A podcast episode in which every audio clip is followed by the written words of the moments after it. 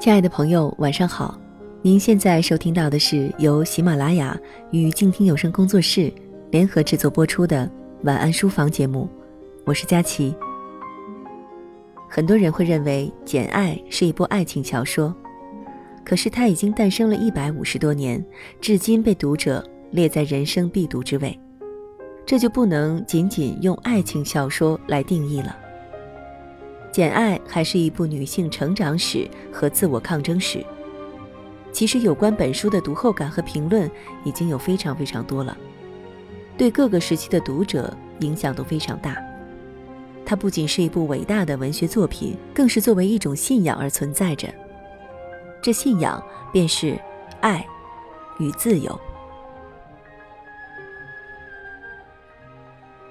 简爱在失去父母后，寄居舅母家。受尽排挤和欺负，十岁那年，在表哥的又一次欺负下，痛扁了回去，于是被送往了寄宿学校，在那里承受了饥饿、暴力、疾病和死亡。十八岁之前，简爱像只囚困牢笼、备受欺凌的鸟，奄奄一息却意志顽强，忍耐是为了生存，坚持是为了飞翔。他渴望自由。从精神上与世界的不公进行对抗，简爱的反抗源于对社会环境的不满，也是出于人性中不可磨灭的对自由的向往。因时代的特殊性，贵族社会的十八世纪充满强权压迫、女性歧视等现象。在书中，你能听见作者夏洛蒂·勃朗特和故事里女主角简爱的呼吸，一种被压迫的。气喘吁吁的呼吸，属于那个时代的妇女的呼吸，也看得到最直接的对抗，强而有力，如刀一般的锐利。简爱这个人物追求精神上的纯粹和极致，追求一种绝对的永不妥协。她在那个时代是最勇敢的战士，也是一百五十多年来所有人心中最独立的女性模板。简爱离开寄宿学校后，去了桑菲尔德庄园当家庭教师。在这里，她遇到并爱上了庄园主人罗切斯特。之后的情节就有点像我们现代的言情小说：男主多金，性格阴郁，古怪暴虐却深情，年龄比女主大近二十岁，却无妨他的英姿挺拔。只是相较泛滥的言情，简爱更有一个明确的需求。男女主们需要价值观相似的精神伴侣，可以没有钱，可以没有身份地位，但必须有挣脱旧习俗的勇气和追求自由的意志力。某种程度上，《简爱》的完整性是由罗切斯特成就的。这部作品被谈论最多的是女主角，她刚强、独立、自由的形象根深蒂固，她用理想的形象获得了爱情。可是，倘若换一个陈腐、愚昧、丑陋、肥壮、匍匐在阶级和富裕的裤腿下的男人，都不会萌生一缕爱情之火，也不会有简的完美结局。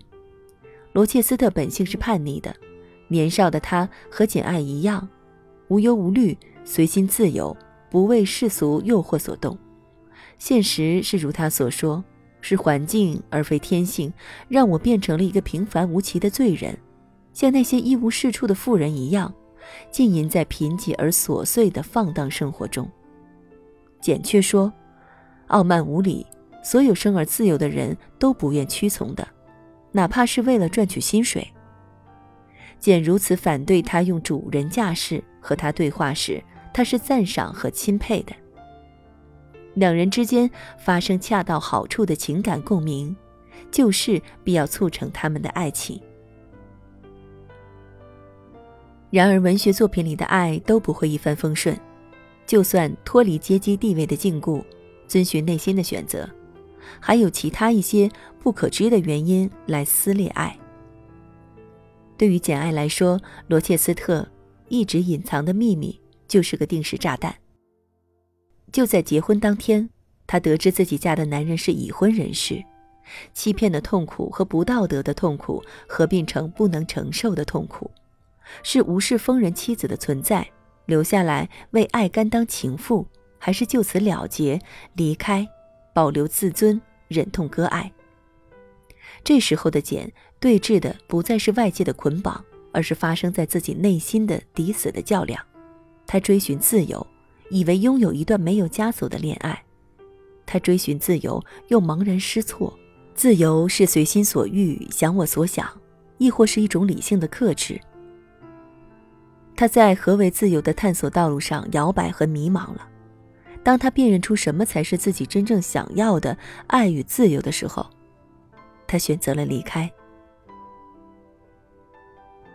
简爱》是一部带一点自传性的长篇小说，一部分情节取决于作者夏洛蒂的成长经历，而夏洛蒂的女权主义也出现在书里大段的对白当中，他们展露出女性愤然反抗的姿态。在人人都视钱为真理的时代，在以身份、阶级、财产为婚姻考量基础的情况下，简拒绝罗切斯特的财产馈赠，拒绝昂贵的珠宝首饰。一方面是反对用物质来彰显爱情，另一方面是对纯粹的精神爱情的坚守。假若放到现在去评价简的言论和姿态，会显得过于刚硬，缺少一丝人性里柔美的特点。如今，我们已经开始物质与精神的双重追求，对待物质条件更新了新的认识。毫无疑问，简是文学史上标志性的存在，它代表女性的觉醒意识，更见证了历史进程中人类社会的改革与创新。它本身自带影像，呈现出人类长久以来的生活变迁史，人们如何与时代抗争，如何与自我抗争。如何抵挡诱惑，又如何辨别自由与获得幸福？简要爱与自由，是没有牺牲的平等生活。他的自由不是放纵，不是想干什么就干什么，不是为了物质而牺牲爱情，不是以爱之名罔顾法律道德。尽管简爱诞生已久，他的精神内核亘古不朽，因为一百五十年后。我们依然在追求这样的平等，因为一百五十年之后的今天，我们依然在追求这样的平等生活。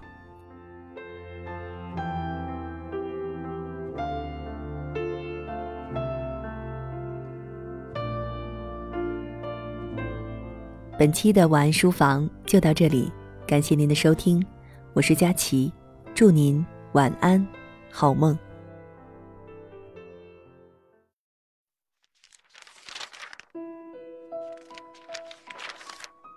你读一本书大概要多久？我读一本书大概需要一个星期吧。嗯，差不多三四天吧。我小的时候读书快，一晚上就能读完一本书。哎我呀，真的是还真挺久没有看书了。平时工作真的太忙，应酬太多，晚上回家也没有什么时间去看书。